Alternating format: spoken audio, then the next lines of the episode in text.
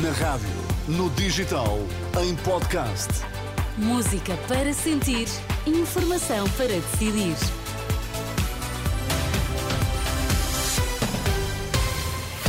Está na altura de sabermos o que é que marca a atualidade. Neste momento, Sérgio Costa, bom dia. Bom dia.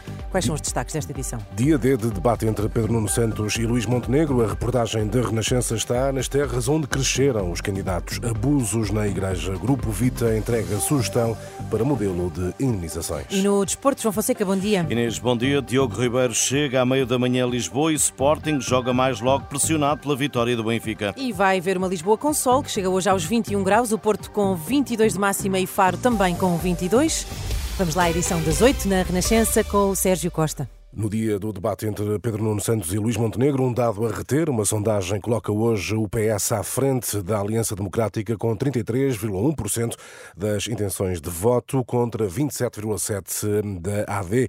A sondagem da Aximagem para Jornal de Notícias, Diário de Notícias e TSF aponta para um quadro em que a direita tem, no entanto, vantagem sobre a esquerda. Está marcado para a hora de jantar, o frente a frente entre os líderes dos dois maiores partidos, num quadro de maior polarização.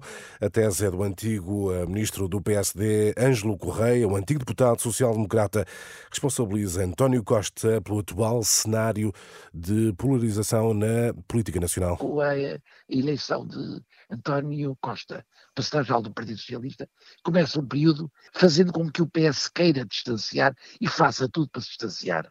A tal ponto que aquela frase célebre do Dr. António Costa, de que nunca farei nenhum acordo com o Partido Social Democrata, porque isso era o fim do meu próprio governo. Ângelo Correia, em declarações à Renascença, já para o socialista Vitalino Canas, o distanciamento atual entre PS e PSD pode ser explicado em parte pelo historial político de Pedro Nuno Santos. Acredita, no entanto, num possível entendimento futuro para uma reforma da justiça. Com as atuais lideranças, eu não vejo nenhuma razão por que não se possam entender. O Luís Montenegro é um homem que conhece bem o setor uh, da justiça certamente tem sensibilidade em relação a isso.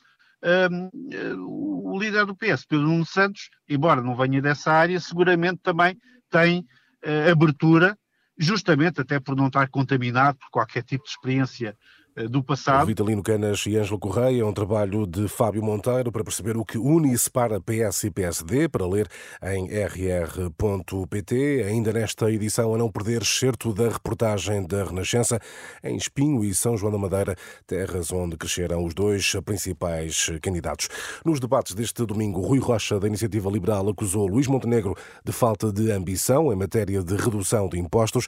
Na resposta, o líder da AD devolveu a crítica de falta de ambição Montenegro considera redutora a proposta da IEL para o IRS. No outro debate da noite, Mariana Mortágua acusou o PAN de não ter coerência ao ter acordos com o PS no continente e com o PSD na Madeira. Já Inês Souza Real considera que foi o Bloco que provocou a instabilidade política ao chumbar o orçamento em 2021.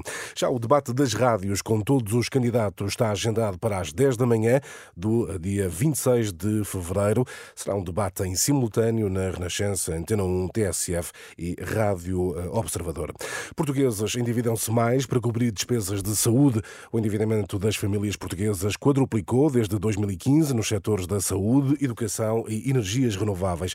Em 2023 foram mais de 140 milhões de euros em empréstimos concedidos para estas áreas. São dados do Banco de Portugal, eh, reunidos pela Pordat, citados hoje pelo Diário de Notícias. Está definida uma sugestão do modelo de imunização para compensar vítimas de abusos sexuais na Igreja. O documento é entregue esta tarde à Conferência Episcopal Portuguesa. Em declarações à Renascença, Ruth Agulhas explica que a proposta do Grupo Vita acolhe algumas ideias de modelos de reparação financeira de outros países europeus, mas que tem em conta a realidade eh, nacional. Declarações de Ruth Agulhas, à jornalista Liliana Monteiro, para ler também em rr.pt. Israel dá ao Hamas até o dia 10 de março para libertar libertar todos os reféns israelitas. O governo de Tel Aviv diz que se até ao Ramadão os reféns não estiverem em casa, os eh, combates vão continuar, incluindo na região de eh, Rafah. Diogo Ribeiro chega esta manhã a Portugal após ter conquistado duas medalhas de ouro. É um dos destaques da informação desportiva, João Fonseca. Nos 50 e 100 metros mariposa, o nadador do Benfica aterra às 10h35 em Lisboa, depois de uns mundiais de sonho, como o próprio afirmou à Sport TV. O objetivo era ganhar a 50 mariposa, pelo menos para mim na minha cabeça e para os meus treinadores. Eh, sabíamos que era possível, por isso foi lutar até ao fim. E, e foi incrível acabar a prova e conseguir ficar em primeiro.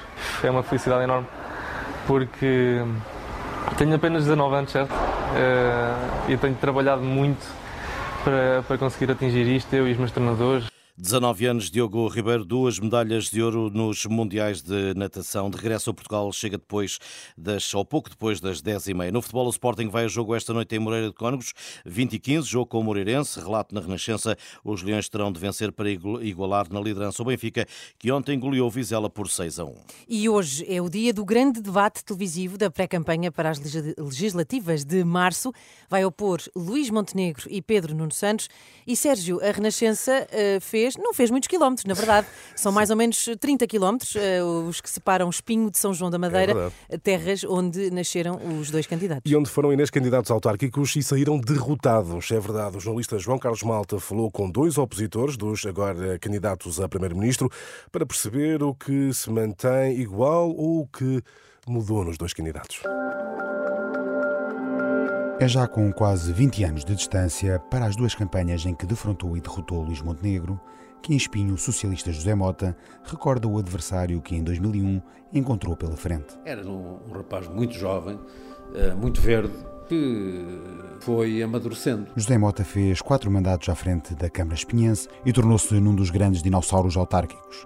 Para este socialista, o Montenegro de agora pouco tem do que defrontou no início do século. Que há uma diferença muito grande entre o Luís Montenegro de 1999 ou 2005 e aquele que existe hoje. Há, ele aplicou-se. Mota conheceu também muito bem Pedro Nuno Santos.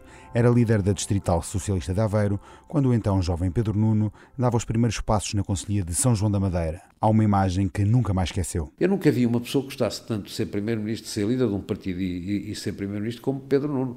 Isto tem que lhe tirar o meu chapéu. Ainda assim deixa um reparo ao camarada de partido. Precisa talvez, na minha opinião, eh, isso também acontece com a idade, mas ele já tem idade para, para ter juízo, como se costuma dizer. Precisa de se temperar um bocadinho. Quem conheceu também muito bem o líder do PS foi João Almeida, do CDS, uma vez que em São João da Madeira e no Distrito de Aveiro se defrontaram em várias eleições, inclusive nas autárquicas, em que Pedro Nuno perdeu para Castro Almeida, do PSD. As principais características do agora candidato a primeiro-ministro mantêm-se. Não é muito diferente do que, do que é hoje em dia, portanto, de um político combativo, que gosta do confronto político e muito marcado ideologicamente, e, portanto, de debates que eram sempre uh, com alta carga ideológica, e no caso dele, muito, muito à esquerda. No entanto, João Almeida acha que os debates estão a mostrar uma versão suave de Pedro Nuno Santos que custa a encaixar. Acho que isso foge um bocadinho daquilo que é a natureza dele e acho que na política, obviamente, sempre que nós fugimos à nossa natureza, é, é, isso poderá ser um, um, risco, um risco muito grande. O debate entre Pedro Nuno Santos e Luís Montenegro é esta noite e pode ser visto em simultâneo nos três canais generalistas. Excerto de um trabalho de João Carlos Malta com diversas versões para ouvir ao longo do dia na antena da Renascença. E a fechar, Inês, vamos falar de cinema. Os prémios BAFTA. Oppenheimer conquistou os principais prémios. O filme de Christopher Nolan venceu sete das 13 nomeações. E que eu ainda não vi. Eu também não, eu confesso também. Já viste, Joana, uh... Oppenheimer? Não, uh, não, não. Então pois, não então podemos falar muito sobre Oppenheimer, não podemos falar é muito. muito. grande. Ok. Mas uh, depois, Poor Things, Pobres Criaturas, saiu vencedor em cinco prémios entre os quais do melhor atriz principal com Emma Stone. É belíssimo. Eu sei de alguém que já viu o É belíssimo, é belíssimo e recomendo a toda a gente que vão. Não é parecido com nada do que provavelmente tenham visto uhum. até agora. O filme é mesmo, mesmo muito, muito bom. E não esquecer que tem a participação da fadista portuguesa Carminho, lá Exatamente. no meio. Pronto, já sei o que é que é de fazer uh, hoje à tarde. Ficam as recomendações. Os BAFTA, Sérgio, são assim uma espécie de Oscars britânicos, não é? Exatamente. da Academia de Cinema Britânica. E muitas vezes coincidem com os prémios da Academia uh, de Hollywood saúde, uhum. outras vezes não, enfim, pode ser um indicador, provavelmente veremos. Este veremos. ano toda a gente sabe cá quando é que são os Oscars, porque são no mesmo dia das eleições. Das eleições, 10 Portanto, de março. É não tem verdade. que enganar. Sérgio, até já, Até já. 8 e